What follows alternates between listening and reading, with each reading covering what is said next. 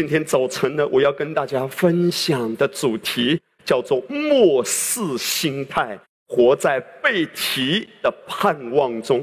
被提不是一个新的话题。被提的信息也是至关重要的，尤其今天我们是领受恩典的福音，神借着真理的教导，把我们所有的焦点都单单带向耶稣。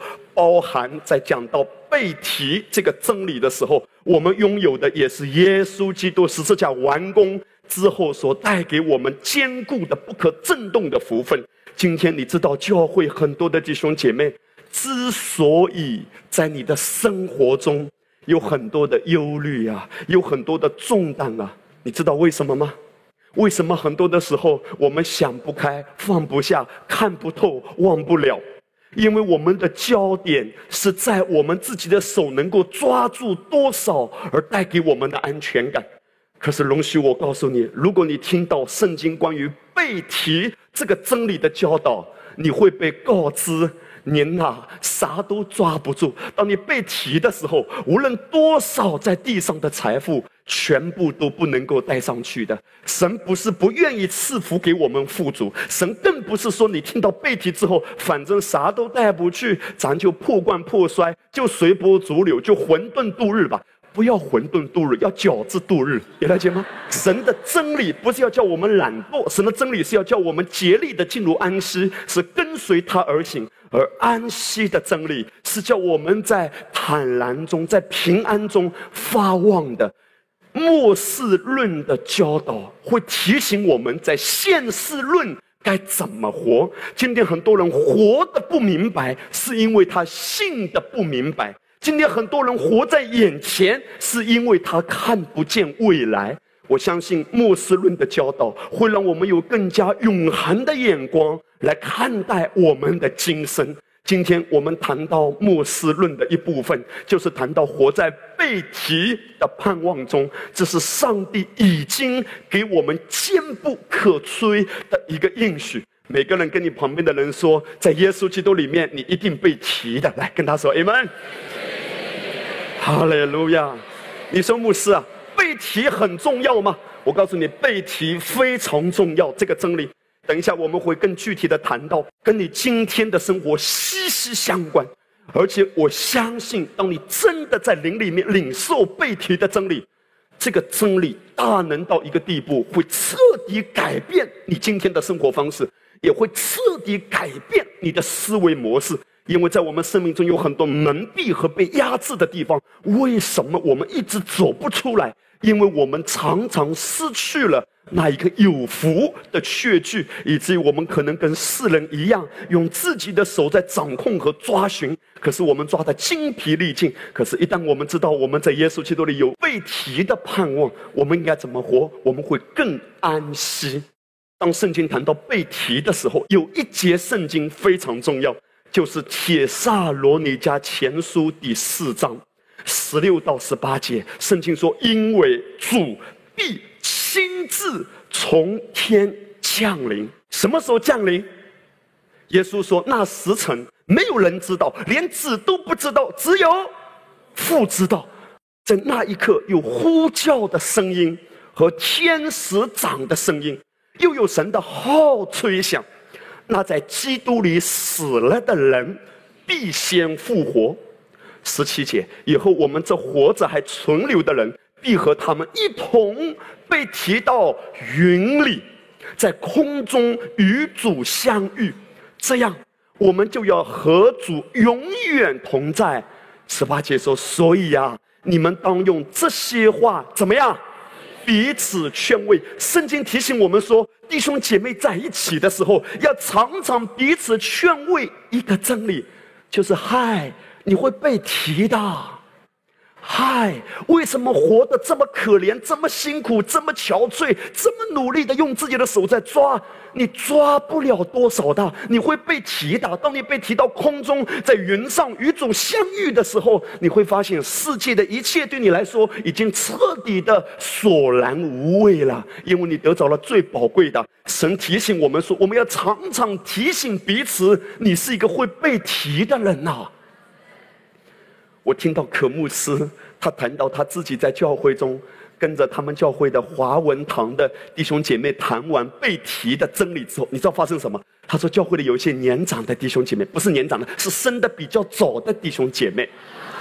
你知道有一些阿姨、阿公，他们听完这篇信息，下个礼拜很久不舍得穿的漂亮的衣服都穿出来了，反正要被提了。如果现在不穿，天哪，这些衣服都浪费了。如果你知道你随时会被提，你会怎么过你今天的生活呢？没有吃过的去吃吃看吧，没有玩过的去玩玩看吧，没有戴过的假发和假牙赶快戴吧，不要放在箱底里了，都拿出来用吧。今天主要提醒你啊，你跟世界不一样，你知道吗？耶稣讲过一个比喻，说有一个财主啊，他拼尽全力在建造他的产业，然后他说：“哎呀，我要建一个更大的仓库，因为我要把更多的财富赚进来，装到那个仓库里面。”他就在勾画他的蓝图，在筹算他的明天。但是上帝对他说：“啊，你知道吗？今天晚上你就可能失去你的性命了。你根本没有想过你人生。”到底结局会如何？你只是为了今生，只是为了眼前每一天匆匆忙忙、火急火燎、急急营营，在这个世界上追寻。可是你从来没有把握今生可以进入永恒的思维。而今天神提醒我们说：我们不是懒惰，我们也不是自我放逐。神提醒我们说：不要太着急，你可以在真理的自由中想得开、放得下。忘得了，看得透，因为每一天，你一旦看到那荣耀的、有福的确据，这个超自然神赐给我们的盼望，你会更加坦然和自由。为什么？为什么神要让我们常常彼此劝慰？因为你随时被提，和主在空中相遇。也许在今天晚上，也许在明天，在你永远不知道的什么时刻，那些真正在基督里重生的人。你会被提的。假设你我得知，当然我们永远不得知。假设我们得知，我们的人生只有最后一天，你觉得你今天会怎么活？如果你知道每一天都可能是最后一天，你该如何活这一天呢？首先，我要跟大家分享为什么我们要谈到被提的真理。圣经谈到被提的真理是非常频繁的。旧约有十七本书卷。而新约有二十三本书卷都提到基督再来的真理，在新约的两百六十章里面，基督再来前后被提到多少次呢？三百二十一次，大约每三十节经文就有一节经文提到基督再来这件事。换句话说，基督再来的这个真理，在圣经中它出现的频率是很高的。三十节经文就讲到背提，我们看到恩典今天临到我们，带给我们的三个面相，在提多书第二章第十一到十三节，因为神就众人的恩典已经显明出来了，要教训我们除去不敬钱的心和世俗的情欲，在今世自守公义，敬钱度日。等候所盼望的福，并等候至大的神和我们救主耶稣基督的荣耀显现。在这段圣经谈到恩典已经显现出来，这个显现的原文是过去时态。换句话说，恩典就是耶稣。恩典不是一个知识，知识如何救我们呢？恩典就是指耶稣，耶稣基督来了，他已经显现了，到成了肉身，住在我们中间。充充满满的有恩典有真理，太初有道，道与神同在，道就是神。这道太初与神同在，万物是借着他造的，凡被造的没有一样不是借着他造的。这个道就是指耶稣基督，而他已经来了，已经显明出来了。今天耶稣基督的显明，就是他降生在马槽，死在十字架，救赎我们脱离罪恶，进入光明。他在我们的生命中要给我们带来哪一些的祝福呢？三个方面。第一，刚才读的这一段圣经十一节谈到神救众人的，所以耶稣基督首先要谈到的是他要救我们。救你脱离黑暗，救你脱离蒙蔽，救你脱离魔鬼的网罗，救你脱离死亡，拥有复活的新生命。第二，十二节谈到还要教训我们怎么样，除去不敬钱的心和世俗的情欲。所以今天耶稣基督来也是要教导我们。你看到了吗？不是你自己能够控制自己的欲望，不是你自己能够改变你自己的坏脾气。圣经说是他自己在我们的里面诉说，他会接手。这就是罗马书第二章，岂不知是神的恩慈令我们悔改吗？耶稣基督带给我们的恩典，来亲自教导我们如何活在世上，过出得胜的生活。恩典的福音绝对不是让人更堕落，恩典的福音是让人更圣洁。罪的解药不是定罪，罪的解药是恩典。你越关注耶稣，越讲到耶稣对你的无可限量的恩典、接纳、永恒的救赎，你会发现，无论你跌得有多深，你都可以随时一百八十度的转向神。恩典要亲自教导我们。换句话说，爸爸妈妈呀，把你的孩子带向耶稣，耶稣亲自教导他。今天。你知道牧师在台上最重要的工作是什么？牧师在台上最重要的工作是弟兄姐妹呀，要爱主啊！弟兄姐妹呀，要活出圣洁啊！道理都知道，但我做不到。我告诉你，讲台最重要的工作是把人带到耶稣面前，耶稣亲自接管你每一天的生活。耶稣教导你，不是人教导你；耶稣改变你，不是人能改变你。你也不要尝试去改变别人，很辛苦，两败俱伤，伤痕累累。你把他带到耶稣面前，把耶稣的爱的启示向他揭开，耶稣会亲自教导他。第三，恩典来了，要带给我们什么？通常教会的讲台讲前两个比较多，但是今天我们要谈到绝对不可以忽略的一点：恩典带给我们的，等候所盼望的福。并等候自大的神，就是我们的救主耶稣基督荣耀的显现，恩典的福音非常重要的一个方面的教导，就是讲到耶稣会来向我们显现，让我们被提的。他说：“弟兄姐妹啊，你活在世界上，你是有盼望的。无论今天你的人生觉得自己多愁苦，你要知道。”这些日子愁苦的日子都是短暂的，因为耶稣基督会在空中向我们显现，在一刹那，圣经谈到，就在眨眼之间，所有的圣徒都被提上去，而旁边的人是没有任何知觉，他们只是突然发现整个世界少了不知道几亿的人。等一下，我让大家会看一个视频，因为好莱坞曾经拍了一部电影。是根据一个基督徒作家写到的末世被提的一本小说。其实那个小说大部分的真理都是符合圣经的，然后拍成好莱坞的大片一部电影。等一下，我截取一些的画面，让弟兄姐妹看见。我相信在末世，当我们被提的时候，会有这样的场景出现，就是在一瞬间，突然全世界少了不知道几亿的人。你知道这意味着什么吗？这意味着开飞机的时候，飞机的驾驶员突然被提了。这会意味着，今天一个国家的总统，他是一个基督徒，他在发表演讲的时候，站在一个台上，突然之间他会消失。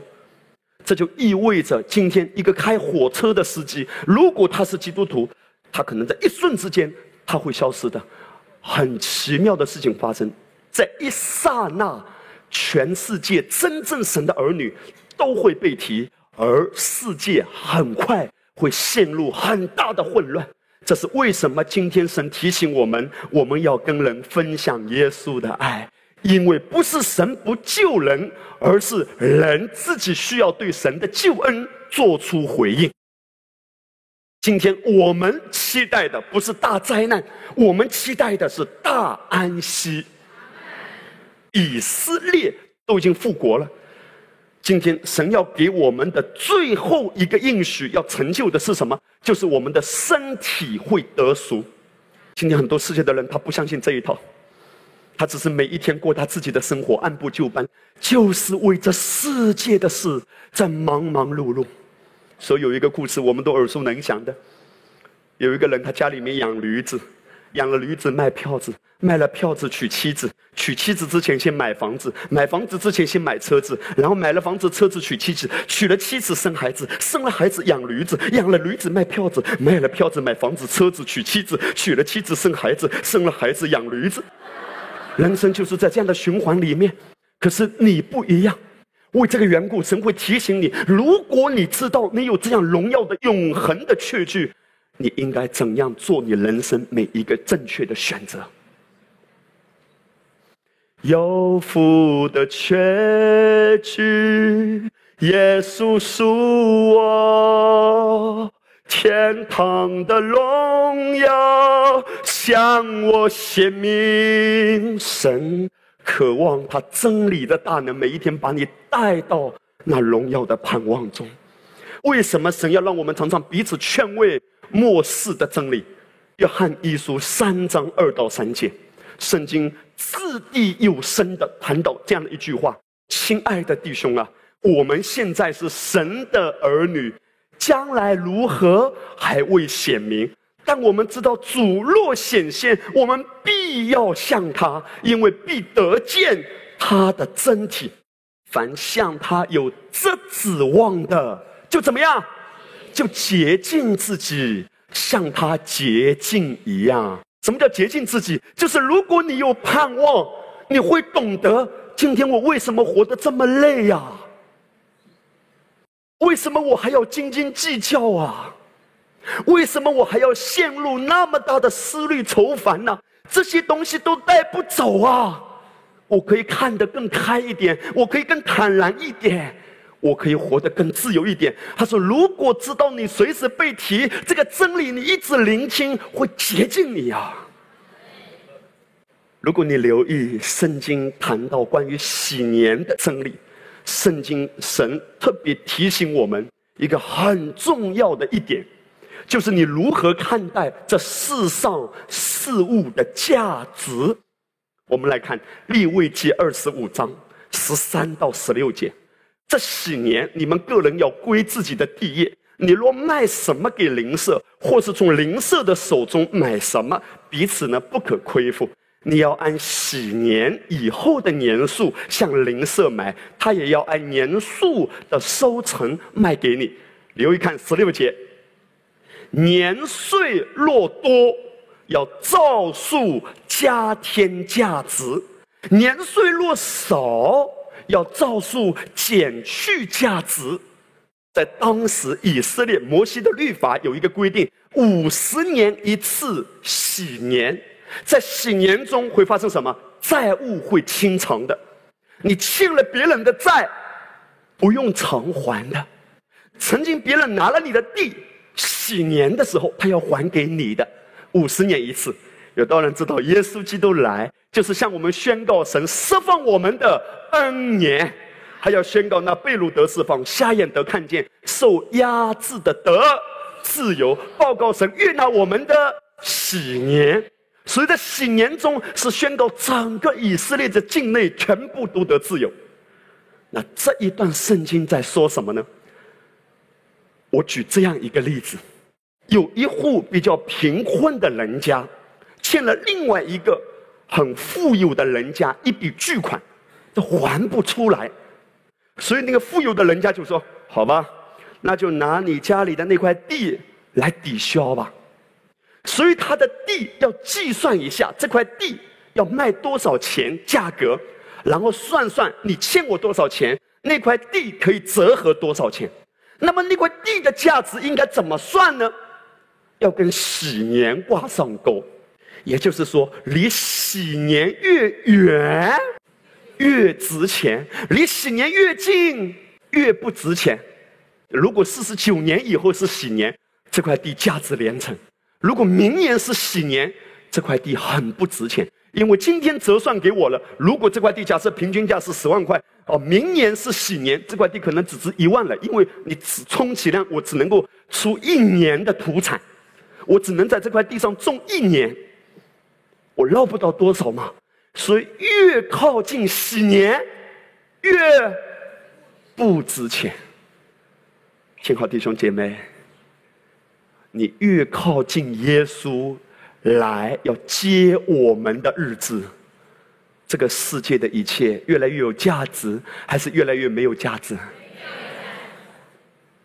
你不要告诉我房价在上升，当然有人说牧师不是房价上升，现在是房租上升。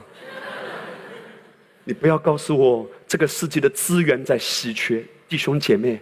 当我们被提了之后，世界会进入七年的大灾难，是史无前例的，历史历代从来没有发生过的大灾难。也就是这个世界，你今天以为再值钱的，当我们被提之后，一文不值。你愁苦什么呢？这就是为什么神提醒你，神不是要叫你贫穷，神是要叫你有衣有食就当知足。可是如果神恩宠你，财物只是一个工具，是为了在我活着的时候看到更多的灵魂得救。弟兄姐妹，你要懂得过你今天的人生，过你今天的生活，你该怎么活？因为时间真的不多了。所以师母提醒我，把这件新衣服还是穿出来吧。因为乡下人舍不得穿好衣服，师母说还是穿了吧，因为时间不多了。我说师母，那我的假牙和假发呢？他说下个礼拜再用。年岁若多，要照数加添价值；年岁若少，要照数减去价值。你告诉我，我们在地上的年岁更多还是更少？越来越少，这个地的价值也越来越少。不是照着世界的律说东西在上涨，你要用永恒的价值来看世界。我不是说，那你把房子都抛售，你千万不要误解，我不是这个意思。我是说，神今天怎么带领你过你当下的生活，这是我谈到的。为什么要讲到末世的信息？因为是要洁净我们，不要只是跟着世界的声音，要更深的安息在耶稣里，走人生的每一步。第二个方面，信徒会经历末世大灾难吗？因为今天我们谈到的是有福的确据，可是你知道吗？魔鬼非常害怕传讲有福的确据，因为魔鬼希望教会的讲台所给出的是恐惧，是威胁，是你要爱主，你要得胜，有一天你才会被提。看看你今天生活这个糟糕的样子，你有什么资格被提啊？这一些可怕的教导，曾几何时弥漫在教会界啊！什么样的人被提？有没有听过？只有得胜的人才被提啊！那么得胜的人是什么人呢？是你要虔诚过生活，是你要竭力的爱主。我们感恩上帝可以给我们力量来爱他，来回应他，甚至给我们力量来过一个敬虔的生活。可是这不是换取救恩的标准。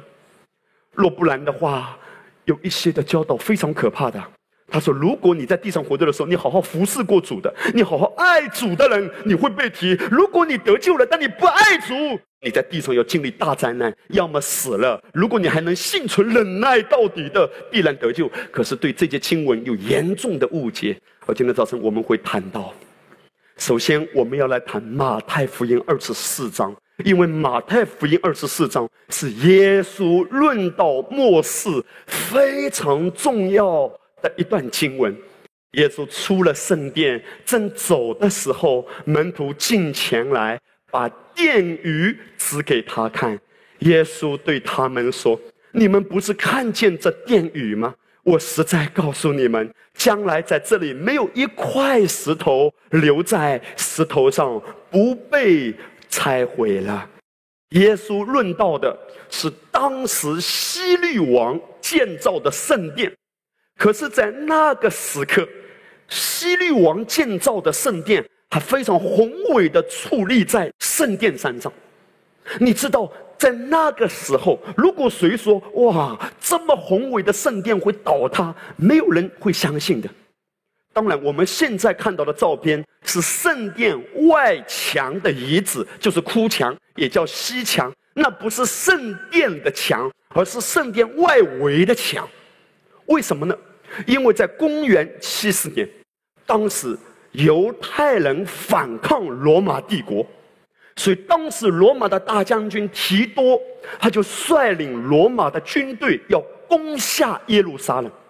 当他在很远的地方远远的观望耶路撒冷，尤其这个圣殿山上的圣殿的时候，他们发出极大的惊叹，因为当时希律王建造的圣殿被称为这个世界最宏伟的一个建筑，所以当时有一句话一直留到今天：说世界若有十分美，你猜九分在哪里？在耶路撒冷。他说：如果你没有看过希律王建造的圣殿，你就不知道什么叫做宏伟的建筑。当时希律王建造的圣殿是非常华丽的，他们就远远的看着，在夕阳的照耀之下，金光闪闪的反光进入他们的眼帘，他们就惊叹说：“天哪！这些圣殿的石头跟石头缝中间啊，都镶嵌着黄金，因为当时希律王为了讨犹太人喜欢。”维护他统治的权利，所以他建造了这么大的一个圣殿，然后把圣殿的石缝中间都镶上黄金，犹太人就很开心。结果提多将军率领士兵要攻下耶路撒冷的时候，他就下令说：其他的房子可以烧，但圣殿不能烧，因为圣殿拆了烧了太可惜了。但是下面的将士们都不干。因为他们说石头缝中间有这么多的黄金，所以他们就把圣殿给拆了、烧了，把黄金融化出来。你看到了吗？提多是罗马皇帝的儿子，他说不能拆，但是上帝的儿子发预言说，有一天这么宏伟的建筑会拆。人的话抵不上神。的话，人间王子说不拆，神的王子说有一天会被拆，神说的更准，所以耶稣就发一个预言。耶稣出了圣殿，门徒进前来，把殿宇指给他看。耶稣对他说：“你不是现在看这个殿吗？你看金光闪闪、宏伟的圣殿，有一天耶路撒冷会大遭逼迫，圣殿会被毁坏，一块石头都不落在另一块石头上，就是彻底被夷平。”直到今天，如果你去耶路撒冷，你去圣殿山的遗址，你去西墙周围一带，你看到整个圣殿都已经被毁掉了，而在上面竟然建造了一个清真寺。那本来是圣殿所占据的地方，现在伊斯兰教徒在上面建造了清真寺。耶稣在说什么？犹太人他们拒绝了耶稣。曾几何时？历世历代以来，犹太人受尽了无法言喻的折磨和苦难，因为他们竟然讲一句话：他们说把耶稣钉上十字架，钉上十字架。然后那些法利赛人文士、宗教人士说：把罪归到谁头上啊？我和我们的子孙身上。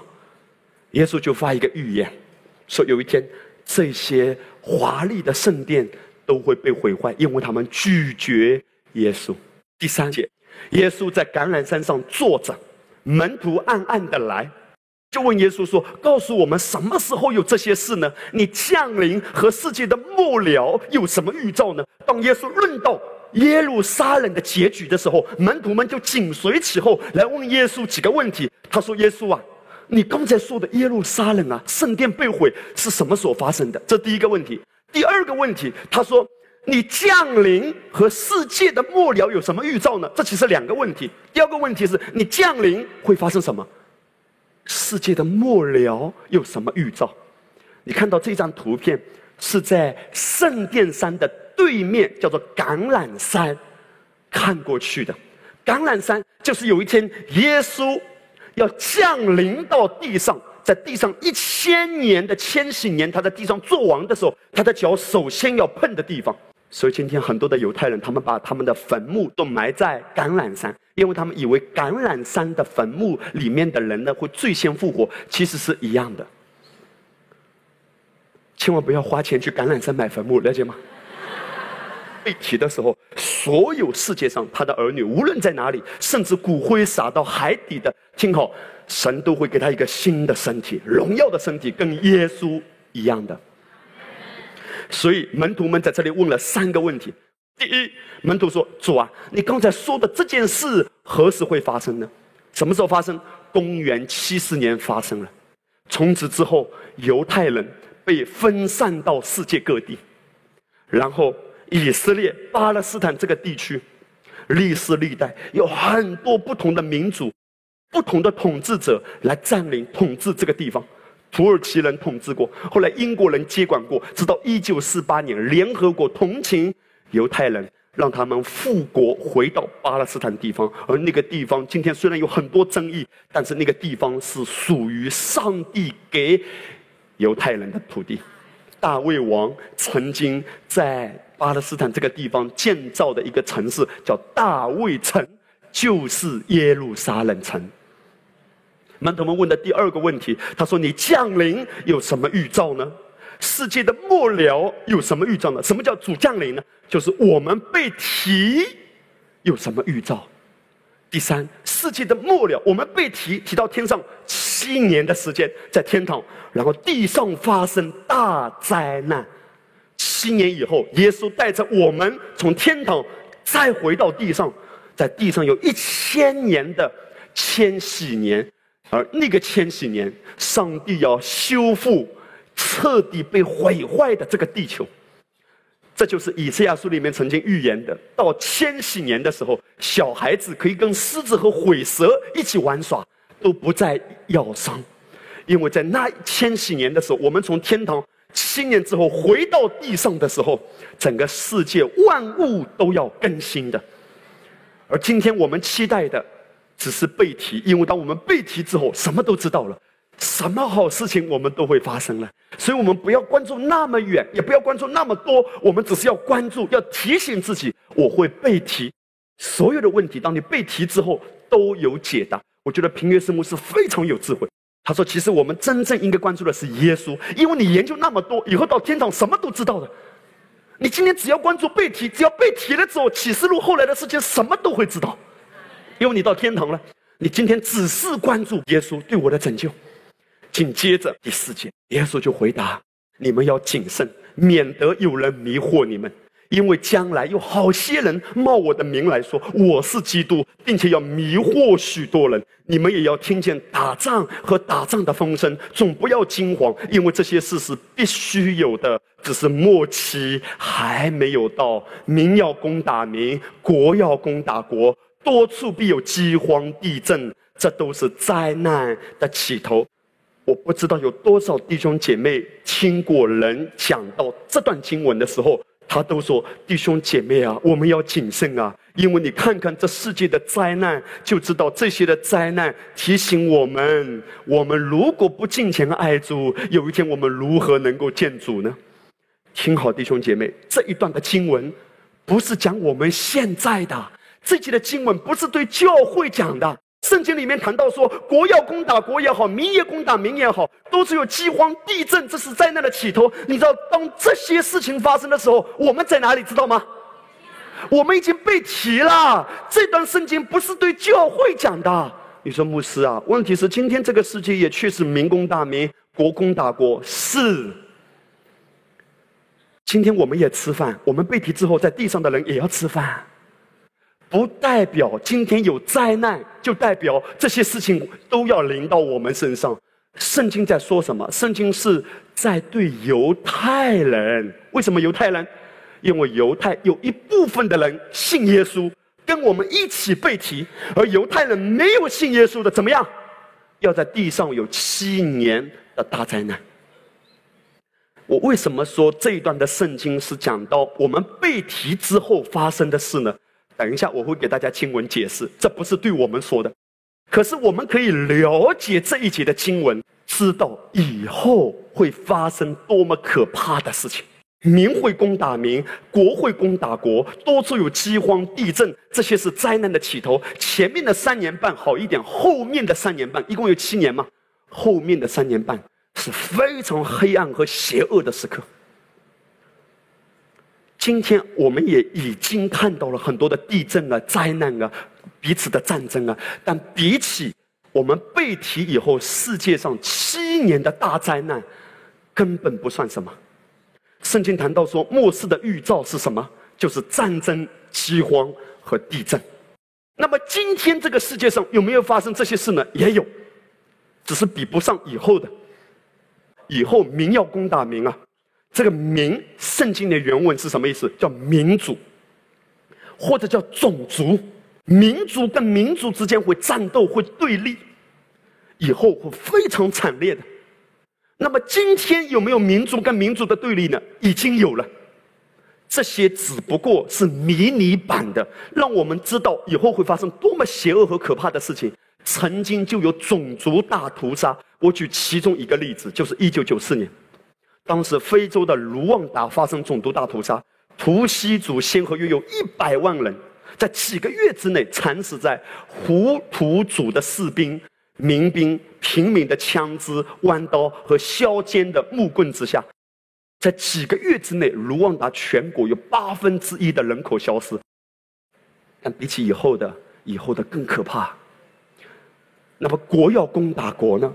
其实，在二十世纪发生了我们知道的两次世界大战，但那一个跟以后七年之内发生比起来，还是迷你版哎。第一次世界大战的时候，人类死了多少人？一千多万的人死掉，两千多万的人受伤。而第二次世界大战呢，变本加厉，五千五百万到六千万的人死亡，超过一亿多的人受伤，其中希特勒杀了六百万犹太人。如果你听到教会的讲台上告诉你说：“嘿，弟兄姐妹啊，如果你今天不好好爱主，你今天不好好过圣洁的生活，有一天你就要在地上承受七年大灾难。”如果你没听过，我为你感恩；如果你听过了，今天早上奉耶稣的名要得释放。神给我们的绝对不是大恐怖，神给我们的是大盼望。有福的确据，有福的确据。神提醒我们啊，如果今天一个人没有得到这个救恩，而耶稣要把我们提了留在世上的人，他们就会经历这些。第九节，那时人要把你们陷在患难里。也要杀害你们，你们又要为我的名被万民憎恶。对谁说的？对犹太人说的，不是对基督徒说的。今天很多的基督徒很恐怖啊！他说：“哎呀，敌基督的要来了！哎呀，我们就会被逼迫了。”听好，等一下我会解释。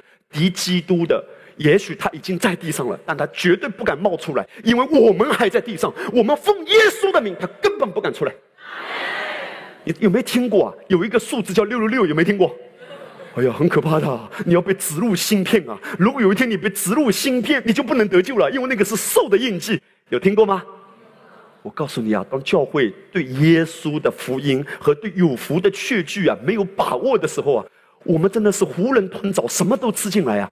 听好，弟兄姐妹，如果什么东西在你的体内，你就不能得救了，说明救恩还是靠行为，而不是靠信。没有什么东西可以隔绝神对你的救恩。谁能使我与神的爱隔绝呢？难道是患难吗？是困苦吗？是芯片吗？哈利路亚！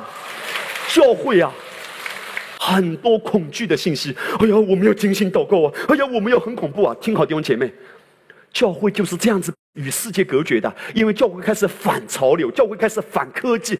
其实教会应该利用这些科技来传福音。你得救不得救，根本不是关乎你做什么，而是你是不是真的认识耶稣、经历耶稣。我们是因信称义，而不是因身体没有芯片而称义。有福的确据，有福的确据。今天早晨你活在地上的时候，如果你真的得到有福的确据，你会活得非常的平安，你会活得非常的镇定自若，你不会随着错误的蒙蔽和谎言。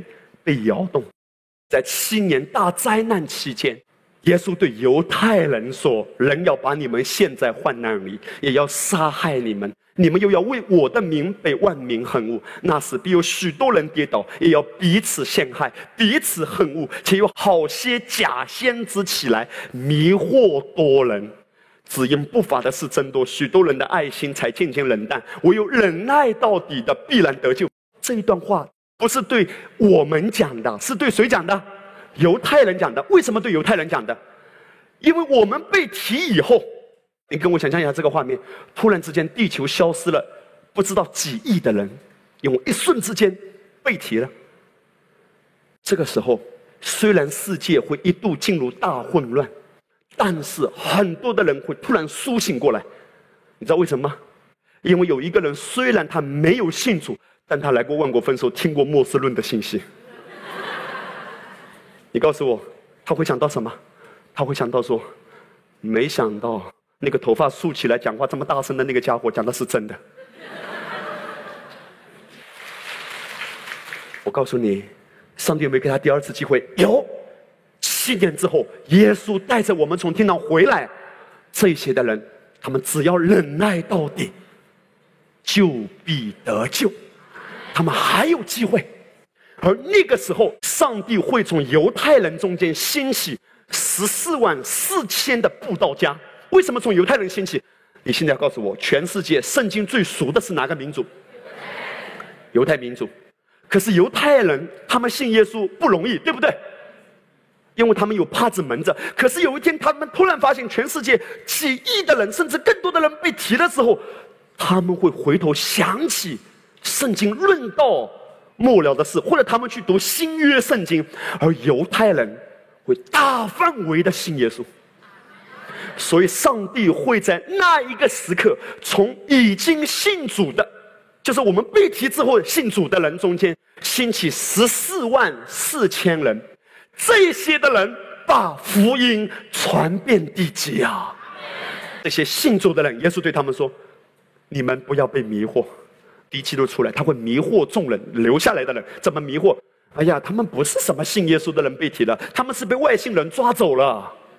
所以。”直到今天，我相信是这样的。魔鬼也借着好莱坞的一些电影在预备人心，他拍摄很多外星人的电影，包括外星人把人类抓走了这些的电影，是植入一个观念，告诉你说世界上哪有什么耶稣啊？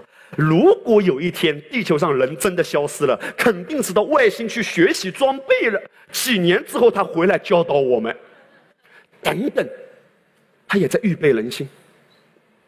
可是你知道，我告诉你个好消息：为什么今天我们要讲末世论？因为我们也在预备人心。为什么我们要把这些讲道放在网络上，或者做成 DVD，或者写成书籍？包括平月生牧师的，你知道为什么吗？因为很多人当我们被提之后，他们很惊讶，就在网上搜查，人突然消失，就链接到平月生牧师讲被提的信息。阿门。听好。在恩典福音之下讲被提的信息的，不只是为这一些活着的人预备的，也是为我们被提以后的人预备的。所以这些的信息非常重要，因为他们一定会去了解为什么人突然消失。耶稣在这里说：“你们要忍耐到底。”对谁说的？对留下来的犹太人，他们信主的人。耶稣说：“你靠着自己不能忍耐，你要怎样？你每天转向耶稣，他的恩典托住你。”十四节。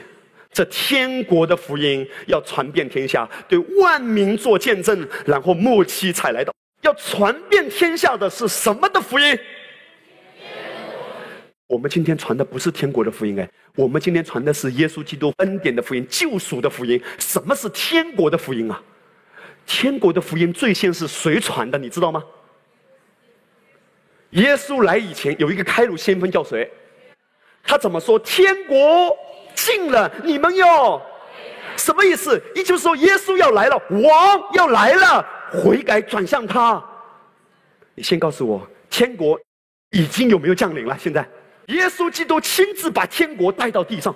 今天我们看到圣经，耶稣在四福音中，他是瞎眼看见，瘸腿行走，受压伤的得医治，绝望的有盼望，被鬼附的得自由。耶稣在做什么？耶稣在把天国的荣耀让我们窥见一瞥，他把天国的样本带下来。所以，耶稣基督是真实的天国在地上的彰显。今天我们要传的是什么福音？仔细听，不是天国的福音，是耶稣已经完工的恩典的福音。天国的福音是什么？王要来了，王要来了。你先回答我。王已经有没有来啊？约翰施洗，约翰在传天国的福音，因为王还没来。今天王已经来了，那么你说牧师啊，这里怎么说又要传天国的福音啊？因为那个时候我们被提了，被提了几年之后会回来啊？七年之后，所以在七年的时间，犹太人中间十四万四千的布道家。他们会再一次传天国的福音，说什么？再等几年，王要回来了，王要回来了，哈利路亚！不是我们传天国的福音，我们今天传的是恩典的福音，而天国的福音是我们都被提了。留在地上的犹太人信主之后，他们再一次传天国的福音，耶稣基督要再来。你看到了吗？所以这个话不是对我们说的，了解我的意思吗？对谁说的？犹太人说的。那个时候他们要起来，在七年大灾难中，他们要把福音传到万民。你们看见先知但以理所说的那行毁坏可憎的站在圣地，那是在犹太的，应当逃到山上。耶稣没有说逃到黄山和泰山，耶稣说在哪里的逃到山上啊？犹太的，对谁说的？犹太人，你看到了吗？那么清楚，对犹太人说的。而二十节呢更清楚，你们应当祈求，叫你们逃走的时候不遇见冬天或。对谁说的？对犹太人说的。我们今天守的是什么？耶稣基督复活的日子，是守的是主日。对我们来说，我们的安息的日子就是耶稣复活的日子，七日的头一天。可是对犹太人他们来说，他们还在安息日的思维里面，所以他们说：你们逃的时候不遇见冬天或安息日。所以你看到了吗？马太福音二十四章全部都是对。犹太人说的，因为那是必有大灾难，直到如今没有这样的灾难，后来也必没有。下面，闪电从东方发出，直到到西边，人子降临也要这样。有没有听过一个邪教叫东方闪电啊？今天很多人说：“哎呦，东方闪电来了！”你看，他们就是误用这节圣经，闪电从东方发出，他们就说我们就是来的基督，这是胡说八道。弟兄姐妹，这不是讲我们现在。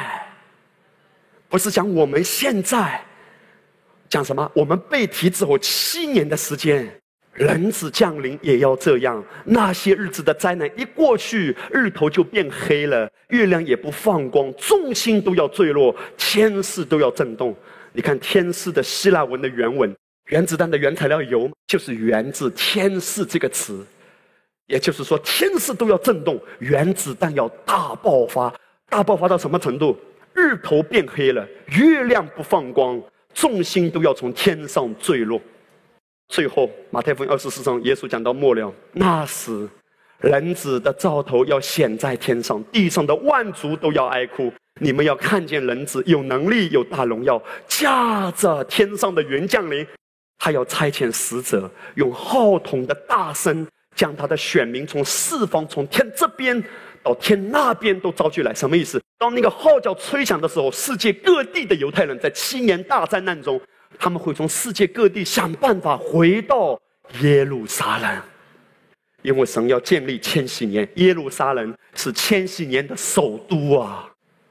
你们可以从无花果树学个比方，当树枝发嫩长叶的时候，你们就知道夏天近了。大家一起来说，无花果树学个比方。有多少人知道圣经里耶稣说：“我是葡萄树，你们是葡萄树，是预表耶稣和教会的关系。”了解我的意思吗？无花果树预表谁？以色列。耶稣说：“无花果树预表以色列，无花果树发嫩芽什么意思啊？就是以色列这个国家刚刚复国，刚刚开始，到现在几十年的时间，正是什么时候？正是发嫩芽的时候。”他说：“夏天近了，夏天近了，什么意思呢吗？这些的事情都要发生了。我想要跟大家分享的是，我们已经越来越靠近末世。我们当然不知道什么时候，可是越来越靠近这个时刻了。但是你知道，一定会有人不屑一顾，甚至发出讥笑说：‘ 牧师啊，哎呀！’”我信主很多年了，我听老一辈的人就说耶稣要来了，呃，没来；啊，听你小一辈的说耶稣来了，可见也不一定会来。所以他们继续过他们自己的生活，按照自己的生活方式和节奏在存活。可是神提醒我们，第一要紧的，该知道末世必有好讥笑的人，他们随从自己的私欲出来讥笑说。主要降临的应许在哪里呢？因为从列祖睡了以来，万物与起初创造的时候仍是一样。哎呀，不要瞎扯和螃蟹扯啦，不可能的啦！什么耶稣再来了，什么末世大灾难了，这些事情都不可能发生的啦！我们现在活得很逍遥，他们照常吃喝。圣经谈到，但是在一瞬之间，在忽然之间，这些事情都发生。我现在请弟兄姐妹先看第一个视频。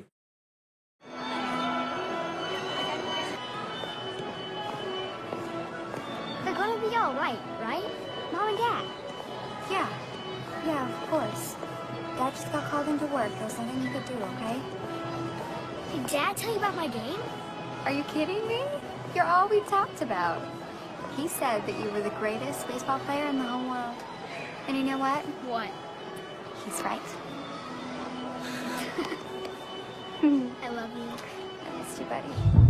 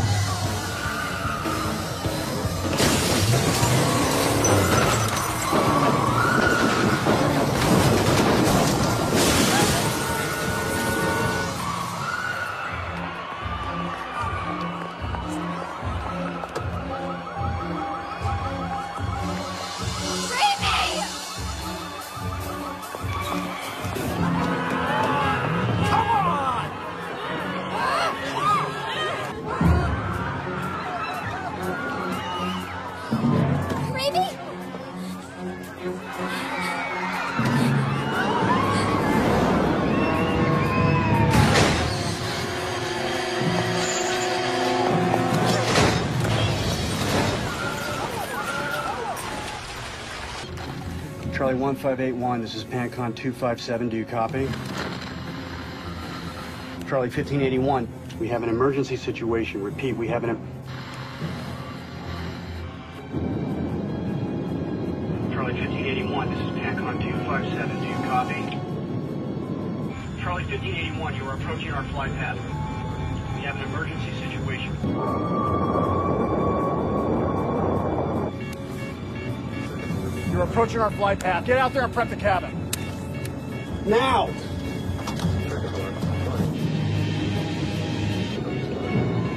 Charlie 1581, you are in our airspace. I am climbing 1,000 feet. That is 1,000 feet.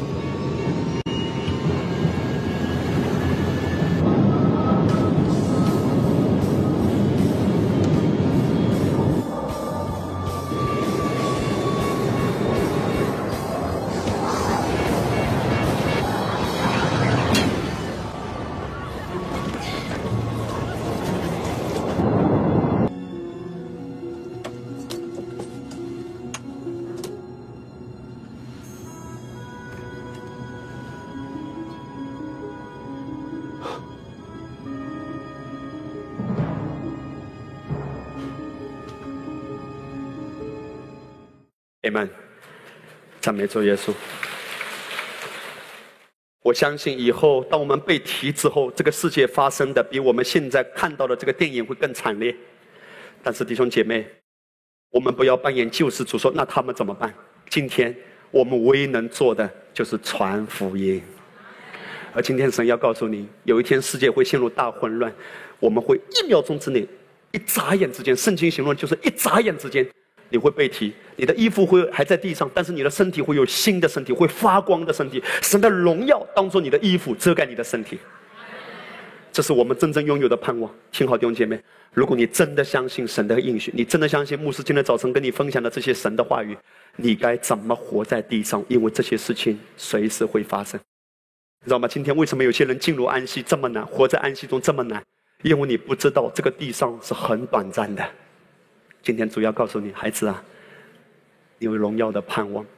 这就是耶稣说的：不要积在财宝在地上，因为地上有虫子要能朽坏；要积在财宝在天上。什么意思？神不是说不要赚钱，而是说你要搞清楚为什么赚钱。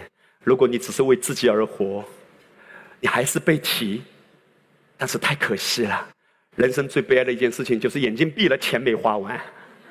牧师，问题是我眼睛开着没钱花。神是你的牧者，他供应你，但是神不愿意他的儿女活不明白，你知道吗？如果你明白你有复活的盼望，你今天很多的事情你会想得开，你可以放得下。就算暂时眼前失去一些东西，没关系，我有五倍的补还。若不然，五倍的补还还没来到，我被提了更好。主不会让我缺乏，Amen 的，Amen 的。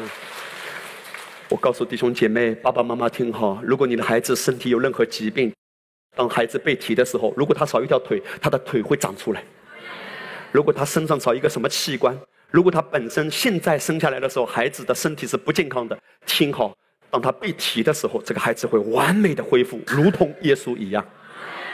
约翰福音第十四章一到二节，耶稣说：“你们呐，心里不要忧愁。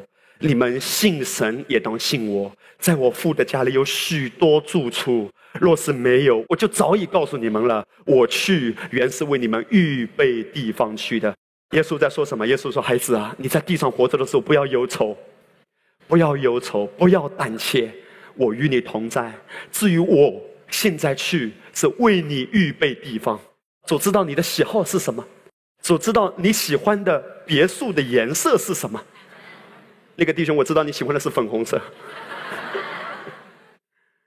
主知道你所有的需要，在永恒中，他正为你预备地方。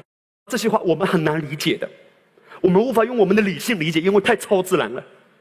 因为天堂是一个真实存在的地方，它是超越宇宙的。宇宙在神的眼中是很渺小的一粒灰尘。也就是说，我们真正被提示一下子穿过太阳系、银河系，整个宇宙到宇宙的外围啊！因为宇宙在神的眼中就是一粒灰尘啊。我们是超越宇宙物质和空间、时间的范围，直接超越出去到一个真实的地方。我相信我在天堂的房子，过山车是五百万公里的。主说：“不要忧愁，在世上你们有苦难，但是你放心，你跟世界不一样。也许你正面对一些挑战，你觉得很艰难，你不需要抱怨，因为这些都是短暂的。你活着的时候，别人看不起你，看不起你咋地呀？我会被提呀！我被提的时候，如果他没有信主，我跟他说：‘See you now 啦。’夫妻之间不要浪费时间吵架，要吵的时候，被提的时候在空中拳打脚踢，可以吗？”因为在地上的时间不多了，我们的爱不要斤斤计较，而要争分夺秒。赞美主耶稣，怎么活呢？我该怎么活呢？弟兄姐妹，我最后让大家再看一个视频。这个电影的结尾是什么呢？这个女主角，她的妈妈、她的弟弟都被提了，她没有被提，因为她一直抗拒。后来到教会看一下，结果整个教会被提了，牧师没被提。我们来看一下他们的对话。我奉耶稣名宣告，这个事不会发生在万国分手。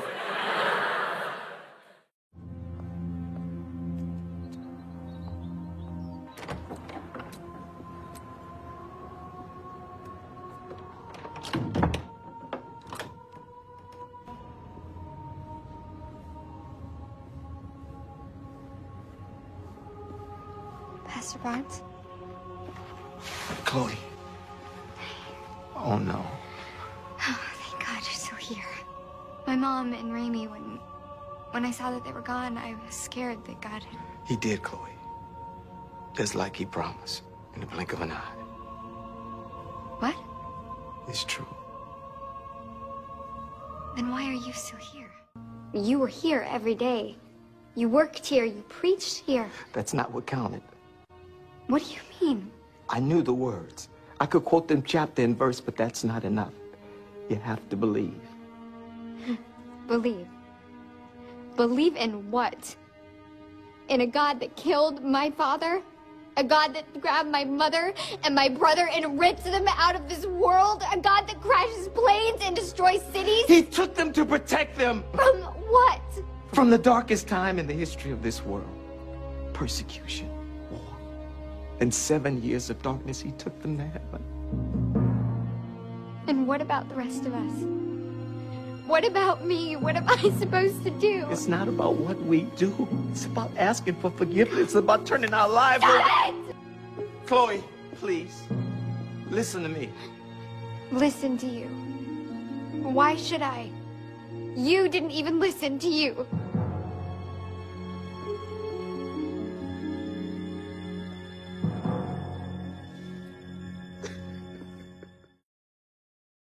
看到这个场景的时候，突然震了一下。我告诉你，他们还有机会吗？还有机会，因为如果他们在这七年重新真正向主悔改，说主耶稣，我不是认识字句，我是有生命的连接。他们真正重生，耶稣再来，他们还是会有荣耀的盼望。今天我告诉你，不要为你的家人忧虑。不要逼他说，牧师说了，以后我被提，你有大灾难。不要恐吓他，你如果不能够说服他，为他祷告。可是我要告诉你，我相信，当我们被提之后，这个世上很多的人会觉醒。虽然也会有人受迷惑，继续刚硬，可是我相信很多的人会觉醒。你知道为什么？因为我们今天所传的被提的真理，有一天他们都有机会要听到。我们也祷告，上帝今天使用网络也好，使用各样的 DVD 书籍，都是在为他们预备的。今天在结束的时候，我要如此的鼓励弟兄姐妹：你得着了这个确据吗？永远不会发生一件事情。我要奉耶稣名祝福你，也祝福我自己，就是别人都没了，突然发现我一个人在这里，不会。你知道为什么？因为有生儿子的就已经有生命了。我有生儿子啦。今天你不是看自己的行为，你只是因信诚意，这是恩典的福音。我告诉你，如果要看行为，恐惧不恐惧啊？因为你永远不知道自己做的够不够。可是今天恩典的福音告诉你，只是因信诚意。为什么恩典的福音魔鬼这么恐惧？因为魔鬼要把很多的人对末世大灾难的恐惧中释放出来，告诉你说你永远不会碰到，你只是珍惜你的今天。每一天跟随主而活吧，弟兄姐妹，今天的结尾我要跟大家说：你在你人生短暂的日子该怎么活？你要慎重，不要跟着人的声音走，跟着主活。我也谈到，如果神感动你服侍，听好，如果神感动你服侍，不再是一个要求，不再是一个压力，其实是一个恩典，因为你以后再也没有机会服侍了。你没有机会来报答感恩了，你永远没有机会了。当你被提了之后，再也不需要你服侍了，因为天使将亲自来服侍你。你今天活着的时候，如果你真的明白末世论，你不会懒惰的，你会为主而活的。主啊，我每天都要跟着你，每天都要仰望你，我随时会被提。我不知道是不是下一分钟，我不知道弟兄姐妹，夏天近了，以色列已经立国了，复国了，这是最后一个被提之前的。征兆已经结束了，夏天已经近了。我告诉你，当以色列复国以后，一九四八年复国以后，就代表我们随时会被提了，再也没有别的征兆了。这个征兆已经结束了，接下来就是我们的选择。我奉耶稣名宣告：恩典福音不是讲成功，恩典福音不是讲人的野心，恩典福音是告诉我们怎么在地上的时候活得明白一点，是真正在安息中为主而活。我也不是大野心，说要把福音传到第几步。我只是每天跟着他，看他怎样带领我。而今天我要提醒自己，无论多少的苦难，地上发生多大的征战，发生多大的恐怖的事，主要保护我。我们一起站起来唱有福的确句，amen。天父，我向你献上感恩。主啊，今天你要告诉我们，我们在地上活着的时候，绝对不是可怜的。无论这个地上发生多大的灾难，无论这个地上发生多大的动荡，我在耶稣基督里面是被保护的。你也提醒我们，主啊，随时会被提的我们在地上活着的时候该怎么活，让我们可以想得开、放得下、看得透。我们每一天注目耶稣，你给我们恩典和力量，让我们能够活出真正自由的生命啊！来，弟兄姐妹，先跟牧师有一个简短的祷告，说：“亲爱的阿爸父啊。”我要活在你的爱里，活在有福的确据中。我不会经历末世大灾难，但我愿意被你的爱激励，跟别人分享耶稣，不是律法，不是重担和压力，而是亲近耶稣之后的果子。继续说，我祝福我的全家人，每一个都进到救恩里面。继续说，主耶稣祝福我的全家，在末了的世代，我们全家人都活得明白。阿门。每个人注意听下面的话：如果你的家里面今天哪一个人没有信主，不要紧张，不要那恐惧的祷告，抓啊主啊，不是这种祷告，你只是安息说抓，这是耶和华的征战。你知道为什么？因为主救了你，就代表一只手救恩的手已经在你的家里运行，还要继续运行。奉耶稣的名，穆斯论的信息不是恐惧的，而是安息的。我们一起来敬拜耶稣，我们一起来宣告有福的缺据。有福的确据，耶稣是我，我心的献上，天堂的荣耀，为父神后世，你的救赎，从神灵的神。宝血再次有福的确据，有福的确据，耶稣是我，我敬的献唱，天堂的荣耀，为父身后世已的救赎，从神灵的神。来举起手，牧师要为你祝福祷告。我奉耶稣的名祝福你，在你短暂的人生中，每一天活出永恒的价值。无论人怎样看你，无论你自己怎样看自己，都要改变。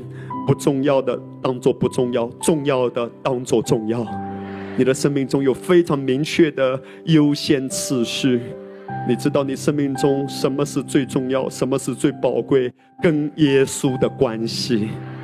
奉主的名祝福你在来临的一个礼拜，你每一天都亲近主耶稣。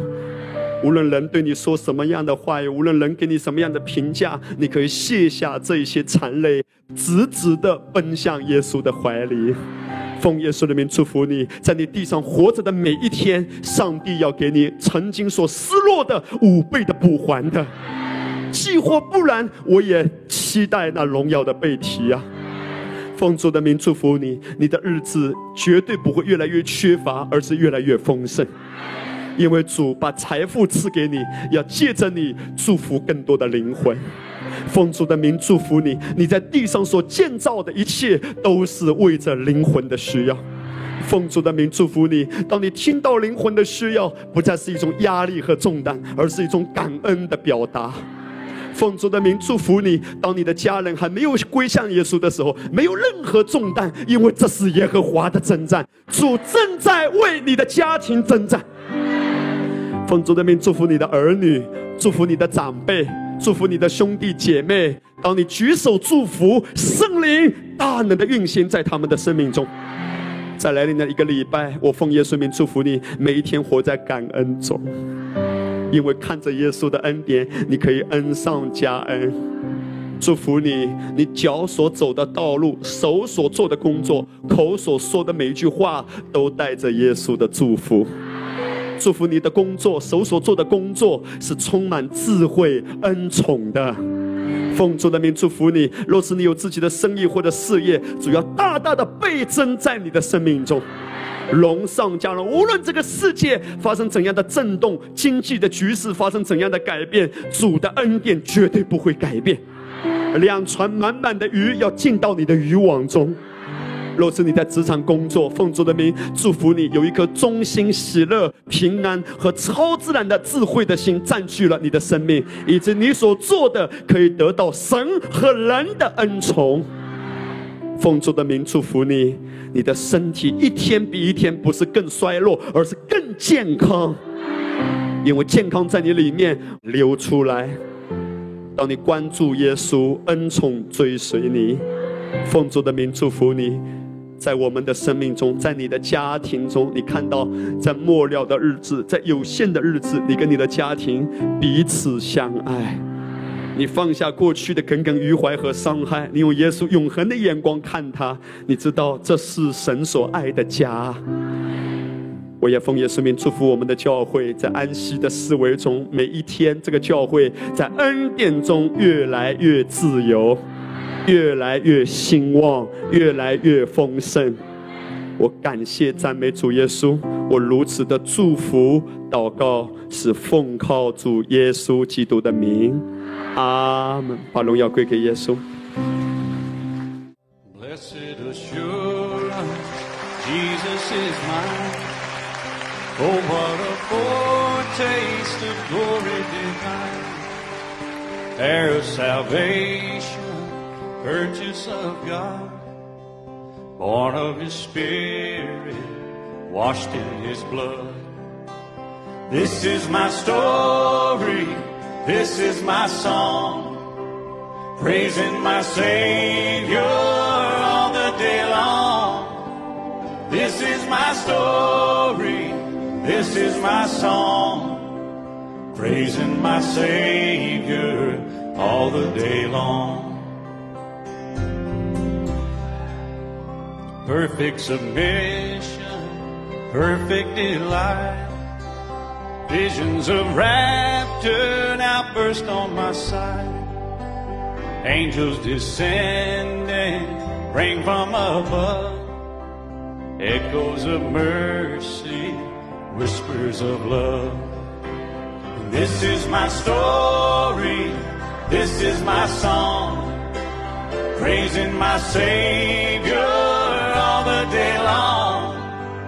This is my story, this is my song, praising my Savior all the day long.